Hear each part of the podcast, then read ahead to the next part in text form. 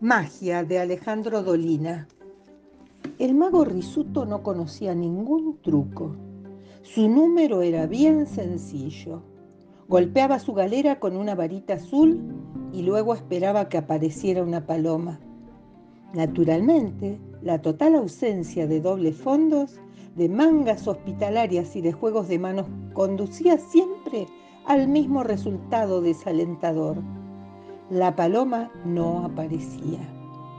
Risuto solía presentarse en teatros humildes y en festivales de barrio, de donde casi siempre lo echaban a patadas.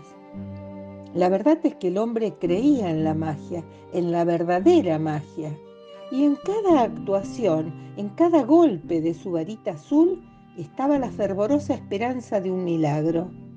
Él no se contentaba con las técnicas del engaño, quería que su paloma apareciera redondamente.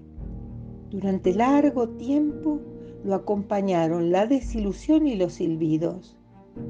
Otro cualquiera hubiera abandonado la lucha, pero Risuto confiaba. Una noche se presentó en el Club Fénix. Otros magos lo habían precedido.